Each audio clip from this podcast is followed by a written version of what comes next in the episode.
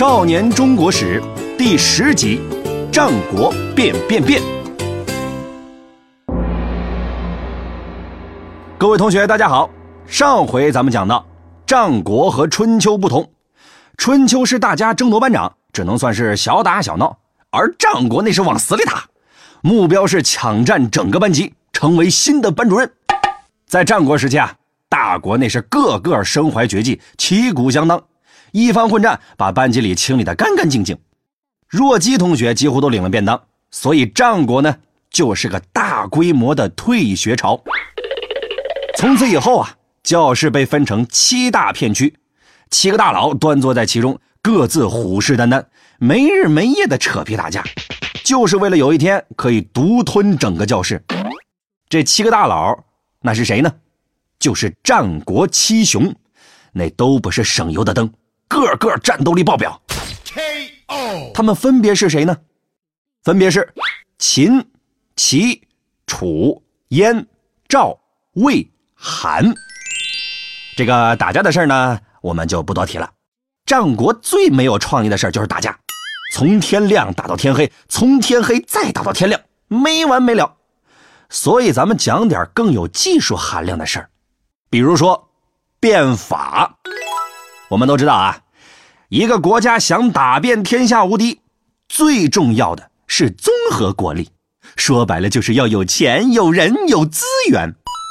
可是，一个国家发展久了，就很容易出现贵族集团垄断大多数资源的情况。这样的社会啊，老百姓都成了咸鱼，没人积极干活。综合国力呢，也就不咋样了。所以，为了提高实力，就得想办法打破这种局面，也就是搞变法。最先觉悟的是谁呢？是魏国。原因也很简单，他坐在全班的最中间，被所有人包围，没点紧迫感的话，肯定要完蛋。于是，魏国呀，找来一堆人才，比如这个法学高材生李悝。政治系主任吴起，还有水文地质专家兼反封建迷信的先锋西门豹。这个小学课本里面那个把巫婆扔河里的那个人就是西门豹。总之啊，这些人全方位、多角度的对魏国进行了立体包装，把魏国变成了顶级强国，四面出击，成了战国的第一个小霸王。看到魏国变得贼厉害，那其他的国家也都跃跃欲试，纷纷变法。比如这个韩国的申不害变法，楚国的吴起变法，齐国的邹忌改革，赵国的公仲连改革和赵武灵王胡服骑射，燕国的燕昭王改革等等，这些变法呢或多或少的都取得了一些成绩，可是都不够彻底，治标不治本，好不了多长时间就又堕落了。但是。有一个国家的变法却特别成功，为后来统一天下打下了基础，这就是秦国的商鞅变法。在战国的早期，秦国那就是个弱鸡呀，内乱不断，又穷又落后，被隔壁的魏国打得门都出不来。后来秦孝公继位，觉得这样下去啊不行，但是又想不出啥办法来，也没个人来帮他出谋划策呀。就在他发愁的时候，天上掉下了个大宝贝。这个大宝贝就是商鞅。商鞅这个人呢，本来在魏国，但是得不到重用。听说秦国这边正在招募人才，管吃管住，五险一金，啥都不缺，还给分红，于是就跑了过来。凭借自己出色的口才，商鞅成功说服秦孝公开始变法。商鞅前后在秦国进行了两次变法。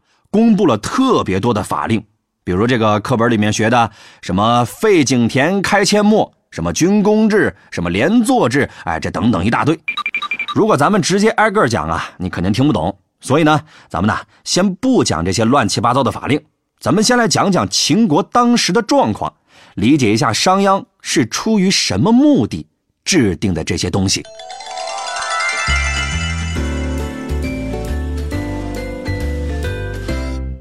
秦国，咱们刚才讲了，在战国的早期就是个弱鸡，既不是实力派，也不是偶像派，看起来呢也不像个潜力派，没啥存在感。当时的秦国呢，地盘不小，但都是穷乡僻壤的荒地，没什么好田地。在农业社会啊，这就意味着经济落后，而经济落后的后果就是打仗的装备不行，只能靠拼命。所以秦国人在战场上确实是够拼，但问题是，下了战场他们也拼，自己人打自己人，动不动就斗殴，特别的难管理。而秦国的贵族们呢，都是世袭的，爸爸是贵族当大官那儿子也是贵族，也能当大官贵族们的势力是越来越大，平民老百姓呢也没啥机会翻身，甚至连君王都要受制于贵族。这就是秦国当时的情况，穷的不行，打仗也不行，内部还乱，这根本看不到啥希望啊。于是呢，商鞅针对这种情况制定了一大堆的法令，总结起来啊，就是要解决两个事儿：种地和打仗。在那个年代，农业是核心，想要富起来，就得先把地种好。所以呢，商鞅掀起了一股种地使我快乐的运动，鼓励大家去种地，贵族也不能例外，该干活就得干活。同时呢，还吸引其他国家的人来秦国种地。那怎么样才能让人们爱上种地呢？商鞅想了个办法。秦国原来的土地啊，是西周遗留下来的井田制，土地呢被道路划成一块一块的，又碎又小。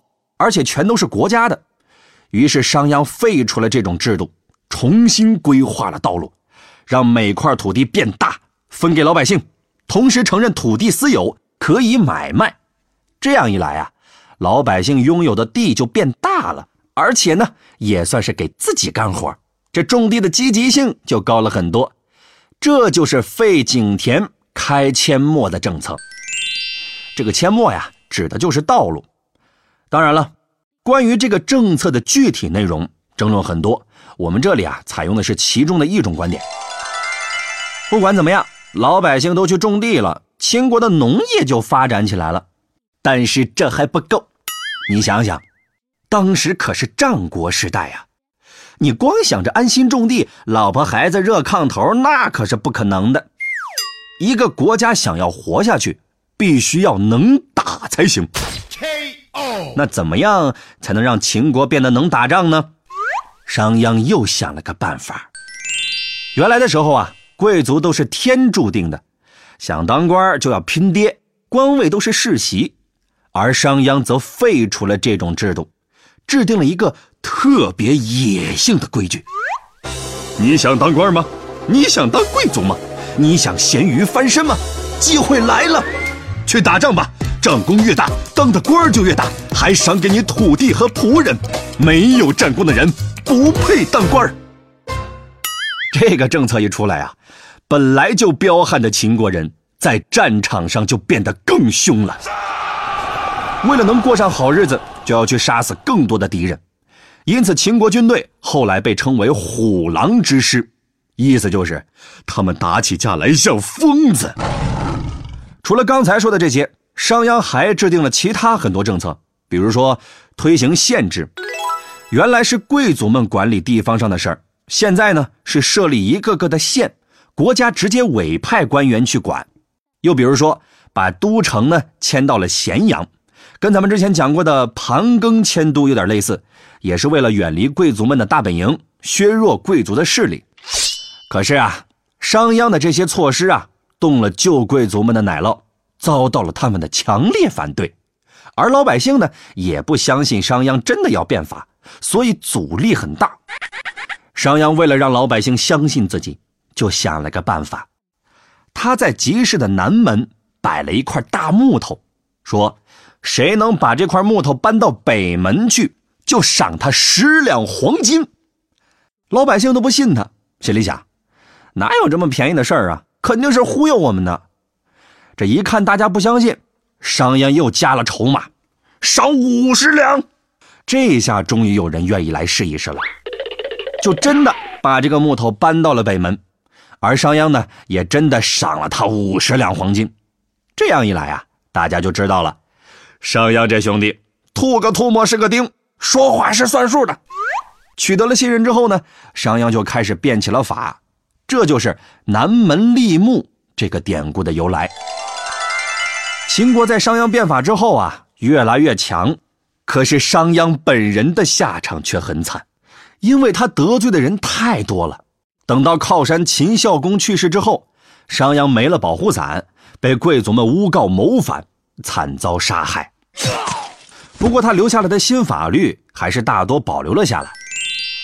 商鞅变法是战国时代最成功的变法，为秦国后来的统一天下奠定了基础。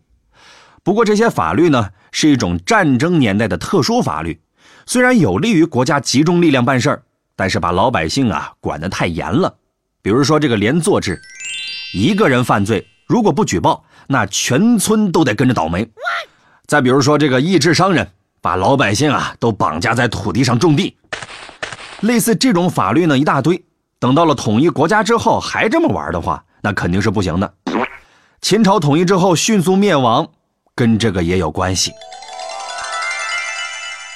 好了，咱们最后来总结一下这节课的内容。战国时代，各个国家为了变得更强，都在搞变法。其中呢，秦国的商鞅变法最成功，为秦国后来统一天下打下了基础。好了，这一集咱们就讲到这儿。如果大家还没听够呢，没关系，我们还制作了生动有趣的漫画图文。帮助大家总结和理解本节课的内容，就在下方的全文阅读里。不管是课前预习还是课后复习都有帮助，推荐大家看一看。好了，咱们下一期再见。